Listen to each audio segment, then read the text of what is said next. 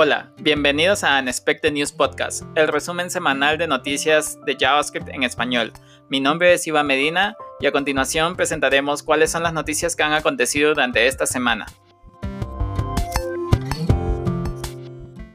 Hola querida comunidad de Unexpected News Podcast, bienvenidos al episodio número 29. Muchas gracias a todos los que me escribieron preguntando sobre cuándo saldría el siguiente episodio, a los que preguntaban qué pasó, porque ya no estábamos grabando nuevos episodios, eh, que extrañaban las noticias y todo lo demás. Eh, la verdad es que tuvimos una pausa un poco extensa, aunque no crean, estuvimos en el intento de lanzar episodios anteriores, de hecho de recuperar ciertos de los episodios y en el camino pues pasaron diversas cosas que no hicieron posible esto. Sin embargo, ya estamos de regreso, eh, cada vez tratando de llevar el mejor contenido, el mejor resumen de noticias acontecidas en la comunidad de JavaScript. Así que espero que este episodio sea de su agrado y que les eh, dé una calurosa bienvenida de regreso a, a sus podcasts que probablemente ya están ustedes escuchando. Así que sin más preámbulo, empecemos una vez. Como siempre, todavía mantenemos nuestras secciones de guías de inicio como primera alternativa, así que entremos de una en este tema. Ok, la primera guía que encontramos se llama eh, JavaScript Ilustrado y habla sobre promesas. Es un artículo en Dev que habla sobre literalmente promesas, eh, cómo funcionan, a través de algunas eh, imágenes un poco como analogías más animadas que puedan ayudar a entender mejor este concepto. Entonces, definitivamente, si tú estás empezando en JavaScript, si, o todavía te quedan dudas de qué tratan las promesas, cómo funcionan, y tal vez una analogía asociada al mundo real te pueda ayudar, este es un artículo que debes de revisar.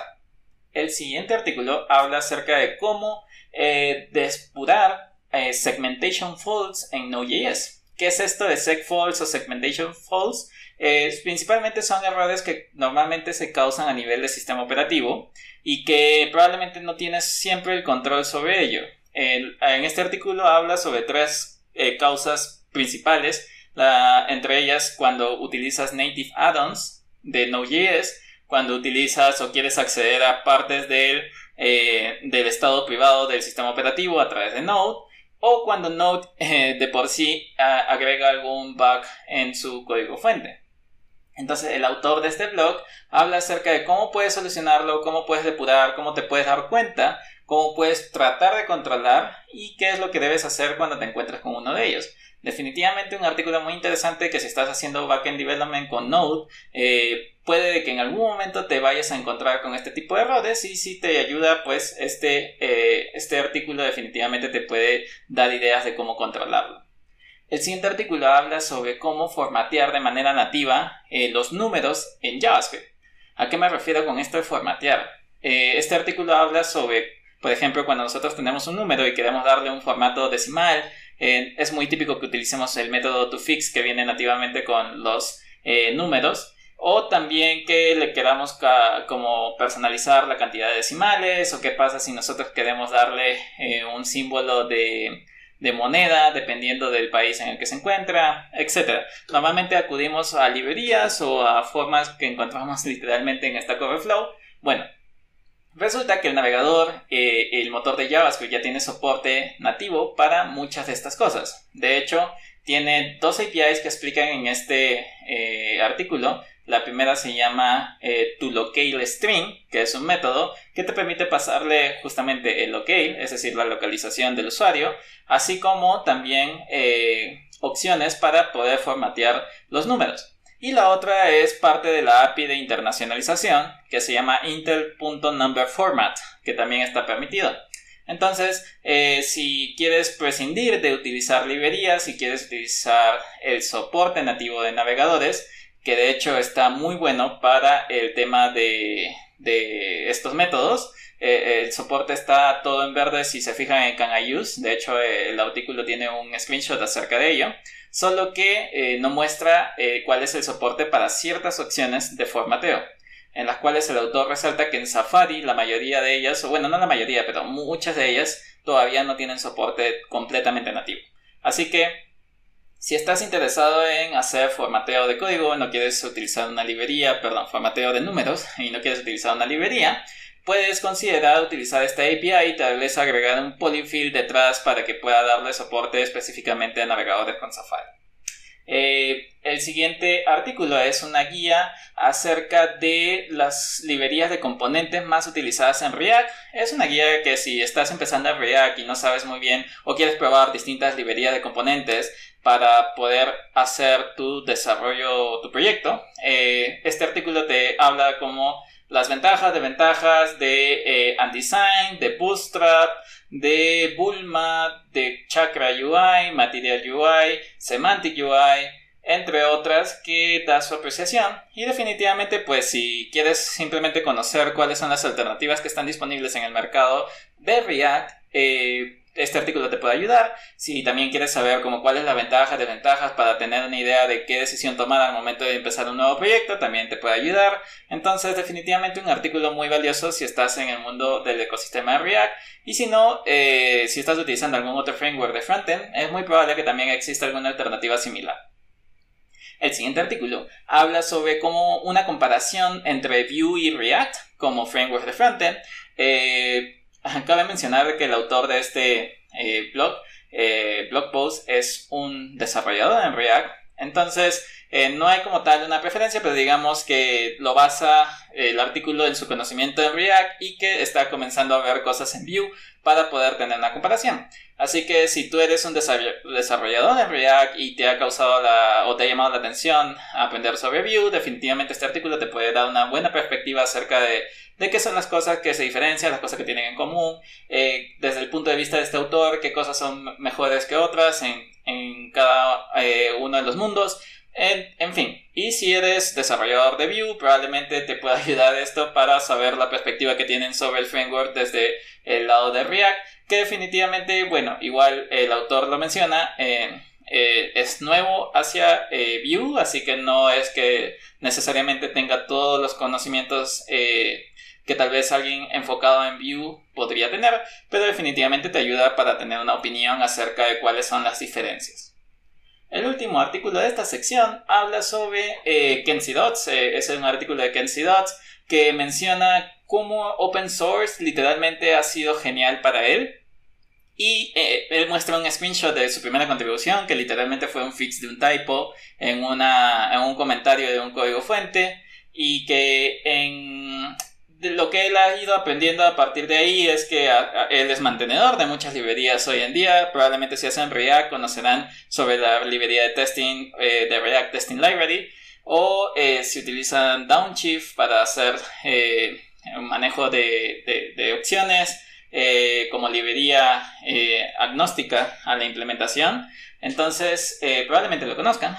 y él lo que menciona es que definitivamente ha aprendido un montón de open source eh, que él ha ido contribuyendo, ha ido conociendo gente, que ha ido aprendiendo sobre distintos estilos de formar proyectos, eh, que ha obtenido oportunidades de trabajo a partir de contribuciones en open source, etc. Entonces, definitivamente es algo que yo también recomiendo un montón. Eh, yo considero haber aprendido también JavaScript en la mayor parte profesional a través de open source y definitivamente también en alguna ocasión me rechazaron de una o, o, no pude seguir en un proceso de reclutamiento debido a no tener contribuciones en open source, lo cual también fue como una motivación eh, para ello. Pero en fin, el artículo es muy bueno, es muy corto, pero eh, y a pesar de que no tiene nada como tal de código, tiene muy buenos recursos y una eh, experiencia muy valorable creo yo. Así que esas son todas las los dos artículos para esta guía de inicio. La siguiente sección es de artículos y noticias. En esta, esta ocasión tenemos unas cuantas, no son muchas, pero tal vez son un poco eh, que pueden tener impacto en la comunidad. A ver, la primera habla acerca de que Adobe comenzó a deprecar el servicio de PhoneGap y PhoneGap Build. Más que deprecar en sí, es un anuncio de mm, que van a dejar de mantener.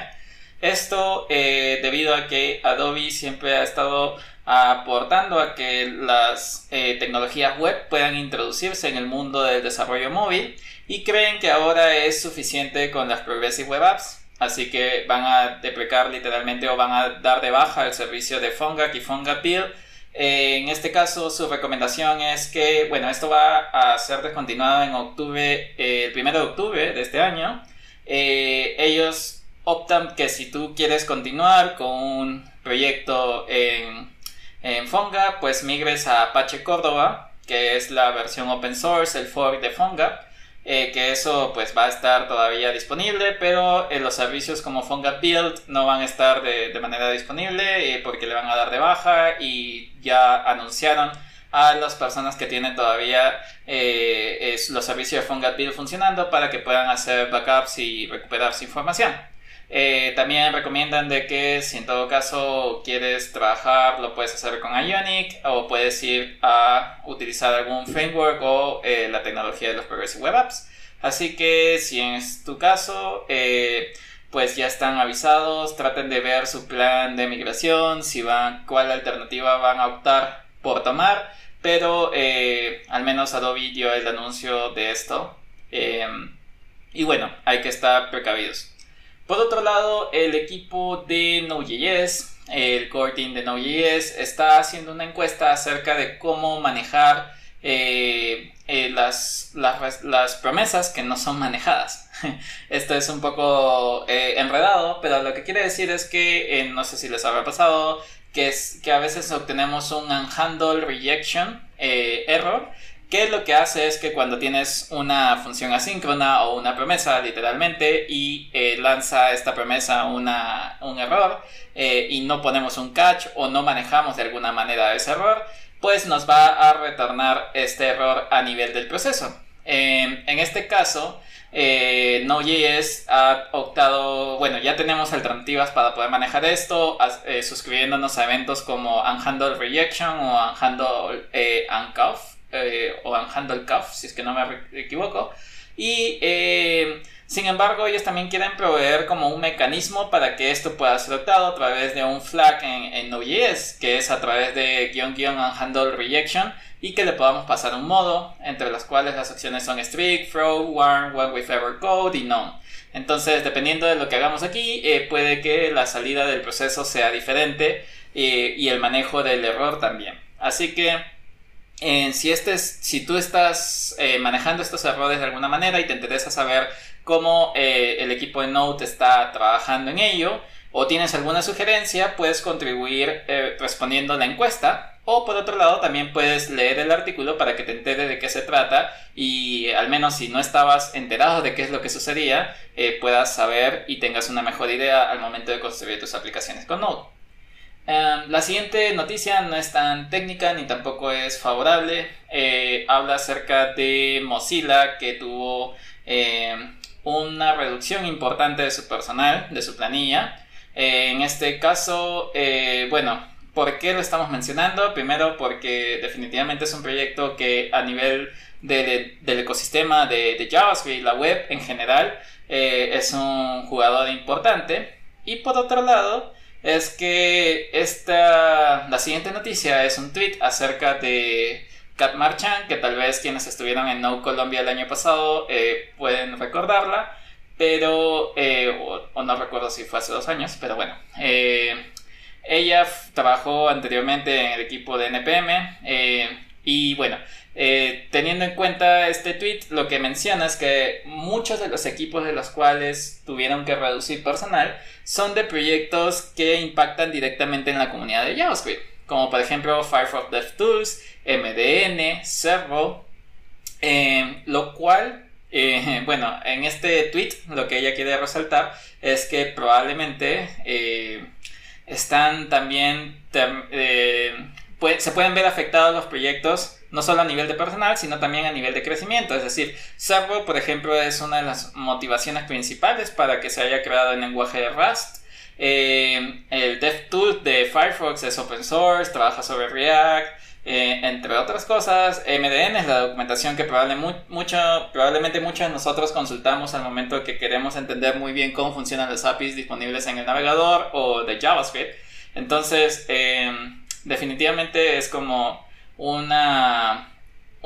es, es, un efecto importante lo que está pasando y todo esto a través de la pandemia, que cual, lo cual nos muestra que pues definitivamente empresas de tecnología lo están pasando mal, eh, no todas, eh, pero eh, definitivamente hay un gran sector que se ve afectado.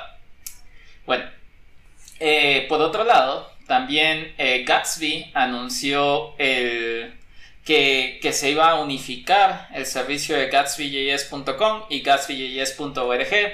Quienes no sabían o no estaban enterados de cuáles eran las diferencias, por qué existían estos dos dominios, bueno, principalmente es porque en gatsbyjs.org está el framework como tal, eh, la parte open source, digamos, y en gatsbyjs.com está el servicio que es principalmente el de cloud, que es el que tiene la empresa como tal. Entonces, eh, en este artículo ustedes van a poder encontrar eso que les acabo de mencionar, más cuáles son sus planes a nivel de producto, cómo van a ser eh, el retorno sobre inversión a nivel de empresa, entre otras cosas. Em, ah, y también a nivel de esto, eh, o bueno, a raíz de, este, de esta publicación, alguien llamada Nat Allison, que es, eh, estaba trabajando en la parte de internacionalización de Gatsby, publicó un tweet, eh, el cual no lo estoy dejando en la sección de artículos y noticias, porque esto es más como una especie de chisme que, que, una noticia en general. Eh, pero que si ustedes desean pueden averiguarlo eh, definitivamente en Twitter lo, lo, pueden encontrar o en Reddit. Nat Allison fue quien se encargó del esfuerzo principal de traducción de la documentación de React.js. Eh, quienes espero que muchos de ustedes, los oyentes, hayan podido participar en dichas traducciones. Eh, pero bueno, ella también fue contratada para poder hacer el esfuerzo de traducción o internacionalización de, Gatsby y estuvo como una especie de freelance, pero eh, pasaron muchos eventos que eh, definitivamente no fue como algo, eh, una buena experiencia para ella. Y ella en un thread de Twitter redactó literalmente como todo un timeline de lo que pasó. Que, bueno, entre cosas como, em, a ver, ¿cómo resumirlo? Em, ella estaba trabajando en el esfuerzo de internacionalización, pero, por ejemplo, todo su avance se vio después eh, era una buena experiencia al inicio, se sintió como muy a gusto dentro del equipo, dentro de las cosas que le daban, pero después, como muchos cambios sucedieron, eh, muy repentinamente, sin tomar en cuenta su opinión, y al final eh, ella misma terminó saliendo de Gatsby y definitivamente no fue como una eh, buena relación, un buen fin de la relación. De hecho, el CEO de Gatsby terminó como pidiéndole disculpas en Twitter de manera pública. Sin embargo, probablemente para quienes están escuchando el episodio en esta semana, pues ya habrán visto que hay una carta de los trabajadores de Gatsby hacia los heads o el C-level, digamos, de, de, de Gatsby Así que bueno, esto no es como tal, aparte de la noticia que nos impacta como usuarios, tal vez de Gatsby o algo por el estilo, pero definitivamente es algo que impacta sobre la comunidad, de cómo se está eh, rigiendo este proyecto y cómo se está rigiendo como empresa. Así que bueno, si a ustedes les interesa, como les comentaba, pueden encontrarlo en Twitter o pueden encontrarlo también en Reddit. Siguiendo con la sección de tutoriales, encontramos también eh, unos cuantos, no hemos agregado muchos en esta ocasión, pero definitivamente pueden ser interesantes para ustedes. El primero es acerca de eh, Real Time eh, Offline First, una aplicación de chat en Real Time y Offline First con ah, AWS Amplify, Data Store, React y GraphQL. Eh, es un post en def que tiene un enlace a un video de YouTube muy pequeño eh, y tampoco entra como mucho detalle el autor. El autor de hecho es Swix, eh, que probablemente si están en la comunidad de React Westbell habrán podido escuchar de él. Y principalmente es como una demo de cómo utilizar Data Store para tener la funcionalidad de Offline First en un chat de, de tiempo real. Entonces, eh, definitivamente está muy interesante. Yo no he trabajado mucho con AWS Amplify, así que no puedo como tal dar tanto detalle en el contexto, pero eh, viendo el post y viendo el video, la verdad se me hizo como súper intuitivo, súper rápido y me pareció genial el servicio. Eh, si ustedes están metidos en el mundo de AWS y, también están haciendo aplicaciones serverless o con React y quieren aprovechar de este servicio, definitivamente deberían de probarlo. Me pareció genial. El siguiente tutorial habla acerca de cómo eh, programar cron jobs con Node.js utilizando una dependencia llamada NoCron. Eh, si no han escuchado qué es un cron job, principalmente son como tareas programadas, es decir, por ejemplo, hay situaciones en las que normalmente del lado del backend necesitas extraer como información o sincronizar datos en distintas bases de datos, en distintos servidores, clústeres, etc. Eh, y lo quieres hacer en un momento donde, por ejemplo, digamos que tienes que sincronizar el inventario de 20 tiendas, eh, pero cuando no están las tiendas abiertas o no hay productos, digamos, o eh, hay menor tráfico, o más dicho, no hay usuarios. Entonces programas para que esta sincronización suceda de manera automática todos los días a las 5 de la mañana, digamos, en una zona horaria específica. Entonces, ese es un cron job, es como esta tarea programada. Y eh, a través de esta librería llamada NoChrome, más bien dicho, este, esta dependencia, en este, en este tutorial nos muestran cómo crear eh, literalmente un cron job que en este caso está muy interesante, de hecho lo pueden hacer eh, porque probablemente les gustará. Utilizando la dependencia de NoMailer configuran su cuenta en este caso de Gmail y te envía un email diciéndote lo maravilloso que eres todos los días a cierta hora. Entonces, eh, definitivamente es, es un tutorial muy divertido eh, y te puede ayudar un montón acerca de cómo correr estos cron jobs. Y nada, eh, es un tutorial que les recomiendo bastante, sobre todo si quieren saber sobre cron jobs, si quieren saber cómo funciona y cómo funciona esta dependencia de no que lo van a ver, es muy fácil y muy intuitiva. Así que altamente recomendado como un proyecto a realizarlo por diversión. El siguiente tutorial es un post en Medium que habla acerca de cómo construir un plugin para Sketch, esta herramienta de diseño, eh, con TypeScript y React. Está interesante, eh, yo no había visto cómo se construían estos plugins eh, y leyendo el artículo me di cuenta de que está muy cool, o sea, literalmente aquí menciona como las dos opciones que tienes para construir plugins en Sketch, que una es literalmente almacenando eh, archivos del plugin o el código fuente del plugin en, la máquina del usuario, o la otra es a través de un WebView que se levanta en Safari, según lo que menciona esto de aquí, y que eh, pues literalmente levantas una aplicación de React, en este caso le agregaron TypeScript, pero no es necesario, sino que también lo puedes eh, agregar de manera opcional, y cómo puedes configurar para que Sketch pueda levantar como tu plugin en un navegador de Safari y que puedas comunicarte tanto entre Sketch con la aplicación de React, lo cual me pareció súper cool. En este caso iba a ser, eh, el, tutorial está dividido en partes, está este que está linkeado es la parte 1, donde te muestra la idea que quiere hacer, que es literalmente como pixel perfect, si algo es un cuadrado y no tiene la misma dimensión de píxeles, entonces no sería un cuadrado, pero eh, sobre todo como a nivel de herramientas, si, si no te percatas, este plugin te avisará que no es un cuadrado. Eh, y por último, el último, el último tutorial que tenemos es acerca de, eh, es de parte de la gente de bit.dev y en este caso te muestran cómo hacer eh, reutilizables tus componentes y hooks. principalmente te muestran cómo hacerlo con bit.dev, dado que es el servicio que ellos proveen. Y la verdad está muy interesante. así que si ustedes están construyendo como un sistema de diseño o quieren construir una librería de hooks que están utilizando a nivel de diferentes proyectos en su empresa, tal vez puedan considerar el servicio de bit.dev y aquí en este artículo les muestran cómo poder sacarle provecho a estas características que ofrece este servicio. Continuando con la sección de releases, tenemos la verdad eh, unos cuantos releases muy chéveres. Eh, el primero eh, tal vez más resaltante es acerca de, React, la versión 17. Ese es un release candidate, es decir, no es un release oficial aún, pero definitivamente muestran acerca que, van a, que ya van a lanzar una nueva versión. Lo interesante, curioso de esta versión es que no hay nuevos features, es decir, a pesar de que es una nueva versión, no está, no hay un breaking change, no hay, bueno, no hay un breaking change directo, eh, no hay un cambio de API, no hay una API agregada, no significa que Suspense o las otras cosas ya se dieron de baja y que no se han publicado. Eh, no. Eh, este, este release lo que trata es, principalmente es un release de transición. Ellos quieren prevenir de que los futuros releases iban a ser breaking changes y no quieren que eh, si alguien migra, o sea, que, se vayan preparando a migrar a, React 17 antes de que pasen a migrar a la React 18 y, y sucesivos. ¿Esto por qué? Porque eh, principalmente ellos mencionan que en un proyecto tú podías tener incluso distintas versiones, distintas versiones de React corriendo sobre el mismo proyecto. Eh, sin embargo, iban a tener complicaciones por la forma en cómo se manejan los eventos.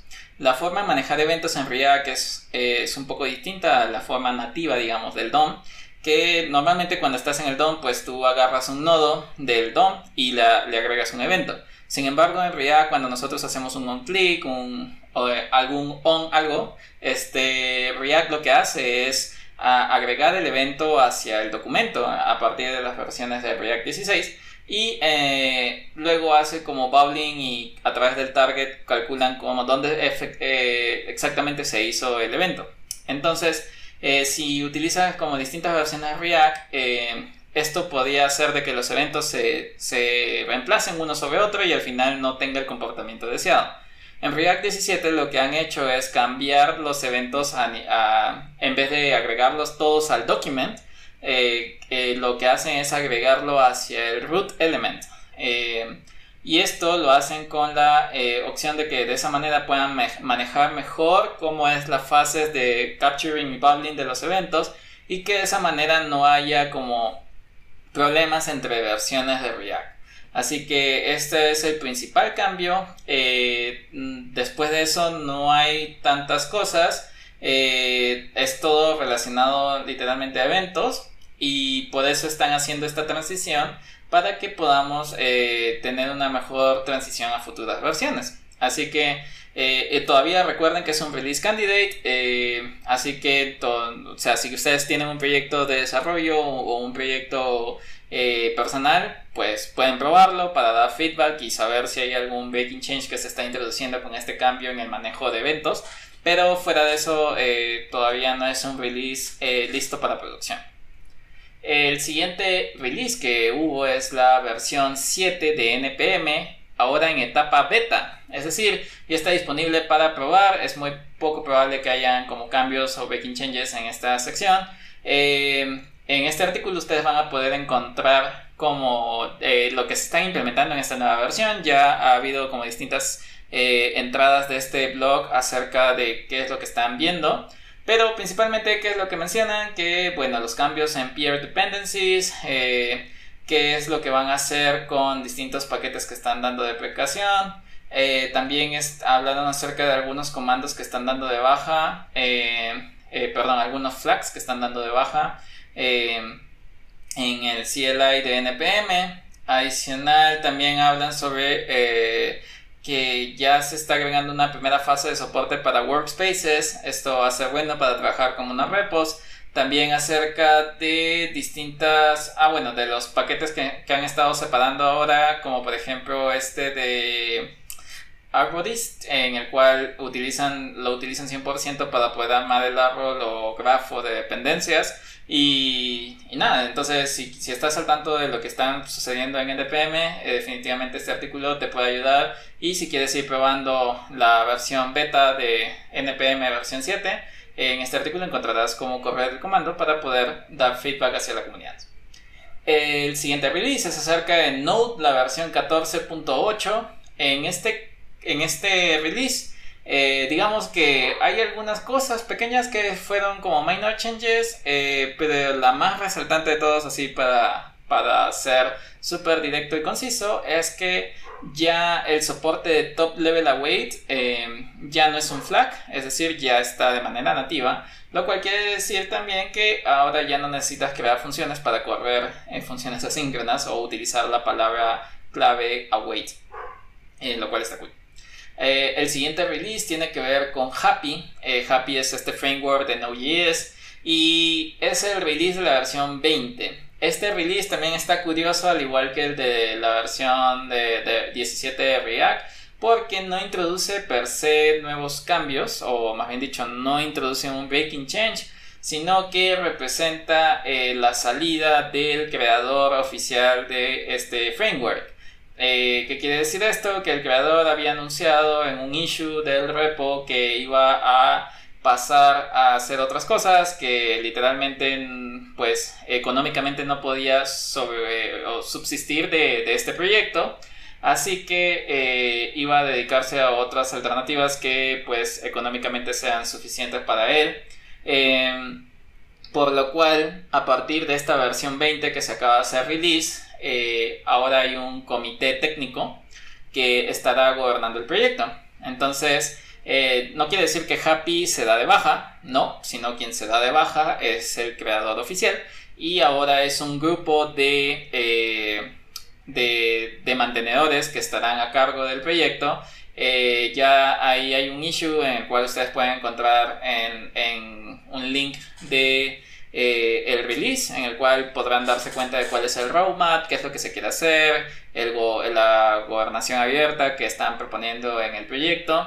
Eh, un cambio así como resaltante nada más que hubo en esta versión es que si ustedes han utilizado esta librería llamada Joy o que está bajo el scope de arroba happyjoy, em, ya eh, digamos no va a estar bajo ese eh, bajo ese scope porque Joy es una de las librerías que también creó el, creador de Happy, Eran Hammer, y él está lo ha pasado hacia su propio proyecto. Entonces ahora la librería se llama solamente Joy. Así que si ustedes van a actualizar eh, eh, Joy en sus proyectos, asegúrense de cambiar el nombre. Y eh, Happy tiene como un fork de esta versión que se llama ahora arroba Happy Validate, que no es, digamos que no es para uso externo, es más para uso interno del framework. Así que si ustedes van a seguir, van a seguir con con Joy, eh, asegúrense que si van a actualizar dependencias, solamente utilicen Joy en vez de arroba happyjoy, porque arroba happyjoy pues ya no va a tener literalmente mantenimiento. Eh, así que bueno, esos son los cambios que está pasando en la comunidad de Happy. Por otro lado, Storybook hizo el release de la versión 6. ¿Y qué es lo que trae esta versión 6? Principalmente eh, de los features más resaltantes es que ahora no necesitas configurar nada para iniciar con Storybook, es decir, puedes configurar, pero no significa que tengas que hacerlo, al menos si quieres iniciar Storybook por defecto, lo cual es cool porque antes así quisieras iniciar con el setup básico, pues tenías que configurarlo. también agregan el concepto de argumentos, que es una forma distinta de cómo van a manejar el, pas, el pase de, props hacia los componentes, de, hacia las historias en sí. Y también agregaron este eh, controls, que es un add-on para poder editar eh, los ejemplos de los componentes de manera eh, sin, sin, hacer código. Digamos de que como este add-on de Nops se ve como muy similar, pero este tiene como una mejor UI y también tiene más poder sobre ello y ahora es parte como tal de Storybook y que viene con el setup por defecto. Y por otro lado, también agregaron este feature de composición. ¿Qué quiere decir esto de composición?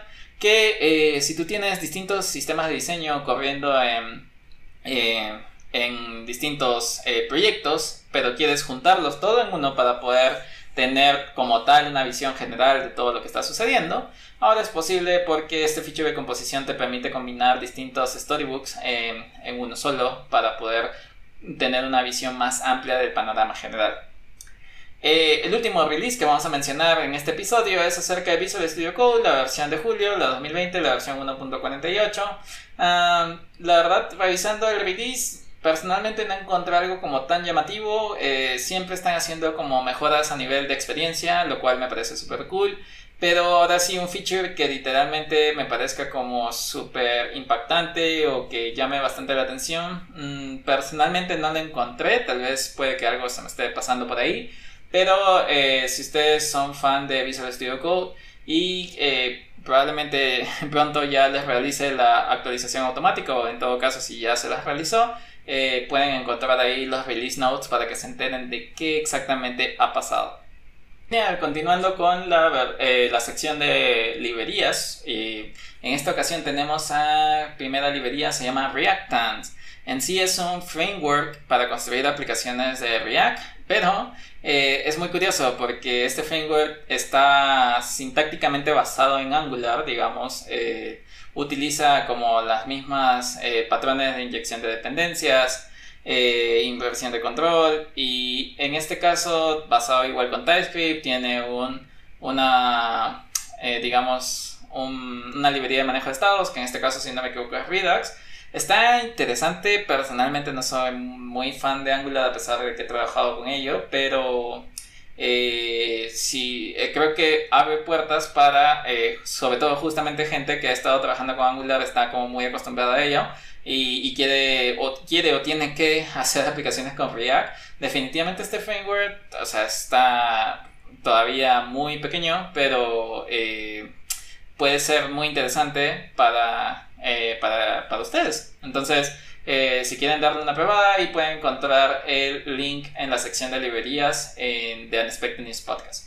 El siguiente eh, enlace es NDNext, que es principalmente un template para Next.js que te permite eh, tener por defecto el soporte para NDX, estos archivos de Markdown que te permiten insertar también componentes de React una cosa muy cool. Eh, también viene por defecto con Chakra UI y con el tema de Light y Dark Mode integrado por defecto. Así que si estás utilizando Next.js, vas a empezar un proyecto y quieres darle soporte a NDX, este template te puede ayudar para iniciar con toda la configuración por defecto.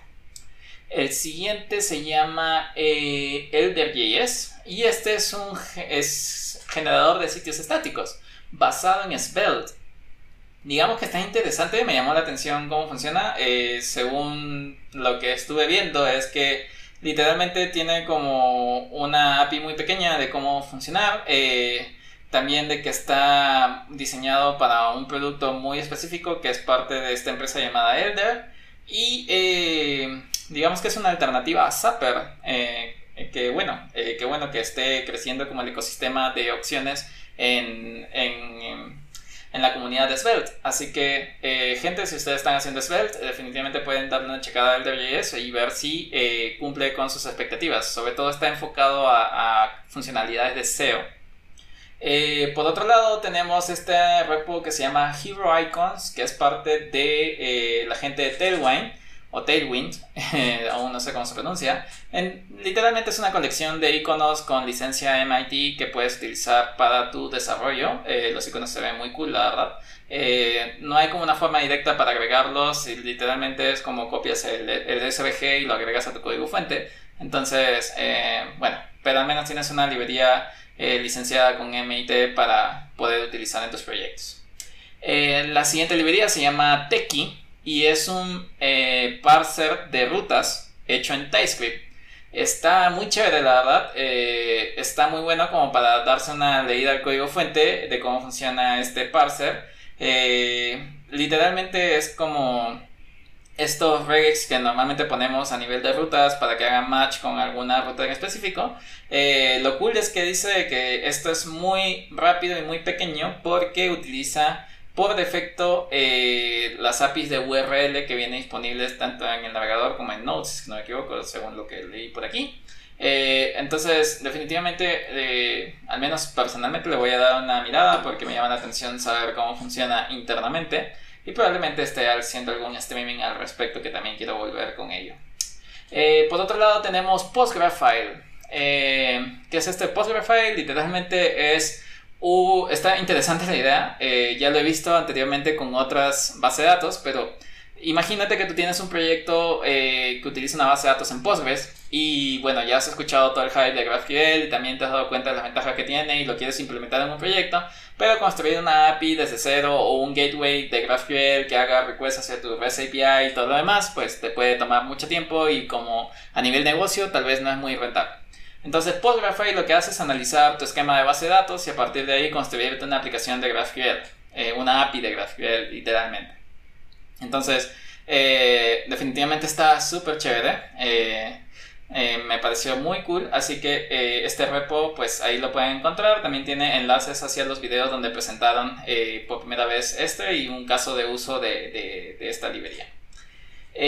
por otro lado, tenemos una librería llamada React Sortable Tree esta librería es que si tú tienes una estructura jerárquica y quieres una interfaz intuitiva de cómo poder cambiar posiciones, arrastrar o mover eh, la jerarquía de, distintas, de distintos árboles, digamos, eh, esta librería te puede ayudar, y sobre todo si estás trabajando en React, porque es para React, eh, te puede ayudar a, tener una funcionalidad muy chévere y sobre todo con un código muy pequeño. Solamente le tienes que pasar como la estructura de datos eh, y decirle qué es lo que va a hacer cuando eh, haga un cambio en esto de acá. Obviamente tiene más props, pero digamos en, en este caso la funcionalidad principal solo necesita sello. y me parece muy cool, la verdad. Eh, me pareció interesante, sobre todo ahí muestran que lo puedes utilizar para, para un explorador de archivos, por ejemplo, si estás desarrollando una especie de editor de código o algo por el estilo, eh, lo cual me parece muy, muy cool. Bien, la siguiente librería se llama Paper Cups y es un literalmente un chat de atención al cliente. Eh, si en alguna ocasión han integrado Intercom o algo por el estilo. Este eh, es lo mismo, pero es open source y sobre todo es, pues, lo puedes hostear tú mismo. También tiene un servicio de que, tú lo, que ellos lo hosteen por ti. Eh, y tiene el widget también que es open source. Así que si estás buscando una alternativa a Intercom para ahorrarte algo, algún precio de licencia o algo de estilo, aunque no recuerdo si tiene un costo, me imagino que sí. Bueno, en fin, si quieres una alternativa para poder eh, a Intercom de manera open source, Papercups te puede ayudar. Eh, la siguiente librería se llama React Autocomplete Hint. Eh, literalmente es como un input el cual eh, tú vas, le pasas una lista de opciones y tú puedes ir escribiendo y te puede ir, en vez de mostrarte una lista de autocompletado, esta te muestra como una, como en la terminal cuando utilizas C Shell, que te muestra como lo que puedes estar escribiendo. Entonces esta, esta librería te muestra ello. Eh, según lo que estoy viendo en la API, al menos eh, veo que eh, las opciones que le puedes pasar es un arreglo, no es una promesa de un arreglo, entonces no sé si funciona de manera asíncrona, así que eso tal vez podría ser un feature interesante para esta librería. Por otro lado tenemos a Segno, que Segno es una librería de validación de Deno. la diferencia es que tal vez esta es una librería de validación que no tiene un esquema, eh, es literalmente un conjunto de funciones, imaginemos Lodash, pero de validaciones. Y me parece súper cool cómo funciona y dado que está tipado con TypeScript y todo eso, a mí personalmente me encanta. Eh, la documentación todavía está en progreso, pero tiene un montón de validaciones que tal vez pueden ser súper importantes, eh, sobre todo para personas que estén trabajando con Deno. La última librería que, se, que vamos a mencionar se llama React Native Simple Transition. Y literalmente, como su nombre explica, es una librería para hacer eh, transiciones en React Native. Y la forma en cómo funciona la API es muy sencilla, la verdad tampoco tiene como transiciones muy complejas, es más como eh, transiciones eh, muy simples y en este caso está interesante sobre todo si quieres tú armar tu propia librería de transiciones en React Native, puedes como echarle un, un vistazo al código fuente. Así que esas fueron las librerías de esta sección. Nos vamos acercando a las últimas secciones de este episodio. Vamos con la sección de streams. En la sección de streams vamos a mencionar a dos streamers principalmente. Eh, el primero se llama Learn with Jason, es el, programa, en el cual hacen live coding con distintos invitados. Eh, en este caso, las que sucedieron esta semana fue eh, una que se trata acerca de el Web Audio API. Esto lo hicieron con Ken Wheeler. Eh, estuvo súper chévere porque no sé, no conozco muy, mucho de, música, pero al menos en esta parte lo que hicieron fue tener distintos tonos y declarar distintas celdas y marcar como los pasos que debe seguir en un loop la música, digamos. Eh, me pareció súper chévere eh, como lo hicieron. Eh, al inicio utilizaban como literalmente los osciladores que te permite crear la, la API de web audio. Pero luego cambiaron a utilizar una librería llamada Tone.js que me pareció súper chévere cómo maneja todo eso de los pasos que sigue en el loop de, la música. así que, y lo hicieron con React, si mal no me equivoco. Entonces, si te interesa todo este mundo, pues definitivamente es un live coding muy interesante. Eh, la otra, el otro stream que hizo fue eh, crear una aplicación cross-platform con Expo. Eh, en este caso utilizaron Expo para construir una, reconstruir una aplicación que Jason tenía acerca de un listado de corgis y en este caso hicieron como un showcase de Expo, de cómo puedes con el mismo código fuente construir una aplicación para Android, iOS y también para React Native, perdón, para, para la web. Eh, con React eh, Native Web, no quiero así se llama. Eh, me olvidé el nombre ahorita, pero bueno, definitivamente fue un stream muy interesante. O sea, la aplicación no es como muy sofisticada, pero es bueno saber cómo puedes utilizar Expo para construir estas aplicaciones de manera cross-platform. por otro lado, el otro stream que hubo es acerca de GraphQL Summit Worldwide 2020. Es decir, fue el evento de GraphQL que lo hostea Apollo Server. Bueno, Apollo GraphQL, que diga Apollo Server es uno de los productos. En fin, eh, si estás en el mundo de GraphQL y quieres saber cómo, qué es lo que presentaron, principalmente hablaron sobre Apollo Client 3.0, eh, hablaron también sobre Apollo Studio y eh, Apollo, ah, Apollo Federation. Está muy interesante todo este mundo. definitivamente es algo que en mi trabajo hemos estado utilizando últimamente a full y está muy, muy genial. Eh, así que altamente recomendado, si, como les digo, si están trabajando con GraphQL, definitivamente este evento les puede ayudar un montón si en caso aún no lo han visto. Y por otro lado, pues Apollo GraphQL como parte de su estrategia de eh, relación con desarrolladores, están haciendo streams eh, seguidos. En esta semana hicieron una aplicación con React, Contentful y Apollo Client. Lo cual me pareció súper chévere. Crearon literalmente como Contentful es un headless MS, crearon eh, invitaron a, uno de los ingenieros de Contentful para saber cómo funcionaba, cómo lo podías utilizar y luego lo conectaron a una aplicación de React que te mostraba literalmente la data que habías creado en, el headless CNS. Eh, bien, la sección que continúa es la de podcast. En esta semana hubieron podcasts demasiado interesantes. Personalmente les recomiendo, eh, bueno, dependiendo de sus gustos, menos que lo escuchen. Y si tienen problemas con el idioma, igual me pueden escribir para saber un poco más al respecto. O si quieren debatirlo, también me pueden escribir y contactar por ahí. Eh, el, primer, el primer podcast que voy a mencionar es el de Syntax FM, que es el de Wes Boss y Scott Tolinsky, que ha sido como religiosamente parte de estos episodios. Eh, en este caso hablaron cómo, acerca de cómo CSS cómo funciona CSS para que las características que nosotros vemos y utilizamos hoy en día, como por ejemplo cómo se agregó display grid, cómo funciona el flex gap, eh, o bueno, gap en sí, eh, cómo se agregaron las em, eh, variables en CSS, todo el proceso que sigue en los CSS Working Groups para poder trabajar alrededor del estándar. Em, en este caso invitaron a Adam Argyle, que es parte, o más bien dicho, que es quien lleva el, podcast de CSS Podcast como parte de Google. Entonces, estuvo muy buena, estuvo un poco largo el episodio, pero muy bueno. Eh, sí, así que el siguiente podcast, de hecho, es CSS Podcast, en el cual pues hablaron de funciones, eh, funciones a nivel de CSS.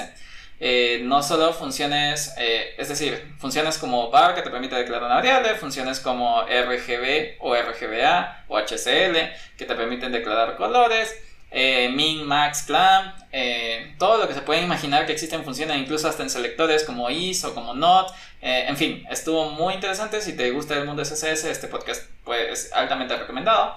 el siguiente podcast que voy a mencionar se llama el de React Podcast, que también lo hemos mencionado mucho en estos episodios.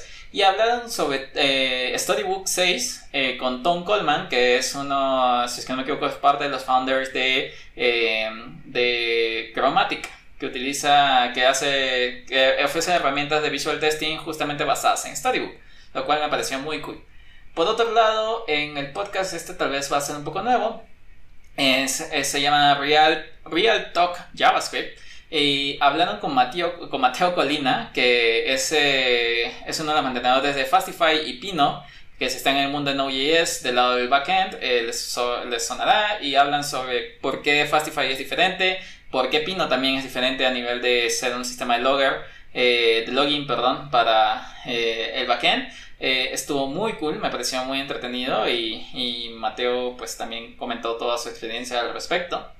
Por otro lado tenemos el podcast de JS Party en el cual mencionaron, hablaron sobre best practices para desarrolladores de Node. De hecho existe este repositorio, Best Practices for Node Developers, y el creador de ese repositorio o el mantenedor eh, estuvo en el, en el podcast hablando justamente de cómo surgió la idea, eh, cómo han ido, eh, cómo agrega los recursos, en qué se basan, cómo contribuye a la comunidad y tocaron también sobre los temas directamente en el podcast. Entonces lo dividieron en tres secciones. el primero fue eh, como a nivel de, escribir código en general, el segundo a nivel de seguridad y el tercero que quedó para un siguiente episodio es acerca de testing, lo cual me pareció súper cool. Y por otro lado también el último podcast que voy a mencionar se llama The Babel Podcast, que es eh, justamente creado por el mantenedor oficial de Babel, que es Henry Xu, si es que no me equivoco.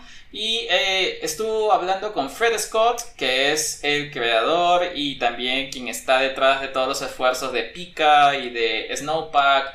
Eh, en fin, de toda esta onda que está creando ahí detrás de este servicio, lo cual me parece muy cool. Eh, hablan sobre baking changes en open source. cuáles son como los, los riesgos que hay en un baking change, que, cómo ah, realizarlo, cómo tomar en cuenta la comunidad, eh, qué significa un breaking change como tal, cómo lo manejan distintos repositorios como el caso de Jan, como el caso de Babel, como el caso de Snowpack. Eh, en general estuvo muy genial, a mí me, gustó mucho si estás en esta onda de, mantenimiento de, proyectos open source, te puede gustar mucho, así que eh, te lo recomiendo un montón.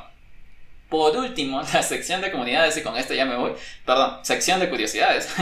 el único enlace que voy a mostrar aquí se llama distat.dev y es un enlace a un sitio donde puedes encontrar literalmente eh, distintos temas sobre CSS, DOM, HTML, JavaScript, en los cuales hacen como versus. Por ejemplo, en CSS, ¿cuál es la diferencia entre border versus outline? ¿O cuál es la diferencia entre display none, opacity 0 o visibility hidden?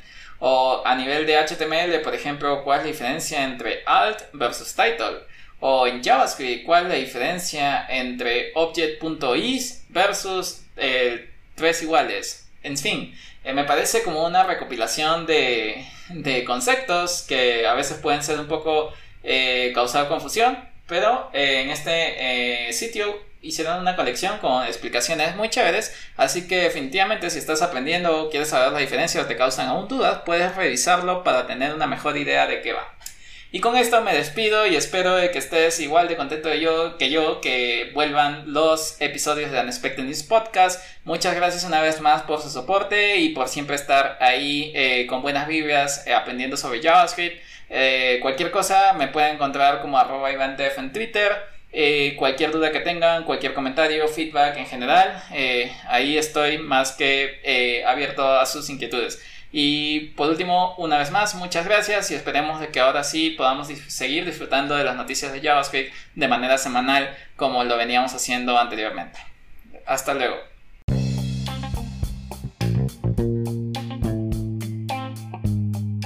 Gracias por haberte quedado hasta el final de este episodio. Como siempre, ha sido un placer haber aprendido algo nuevo de JavaScript contigo solo para recordarte de revisar el repositorio que viene en la descripción de este podcast, para que encuentres todas las noticias que hemos visto el día de hoy. De igual manera, si sientes que hay alguna noticia que no está presente, no dudes en hacérmelo llegar, ya sea en un pull request, comentario en alguna red social o de la forma que desees. Muchas gracias una vez más y que tengas una gran semana de puro código que compila la primera. Hasta la próxima.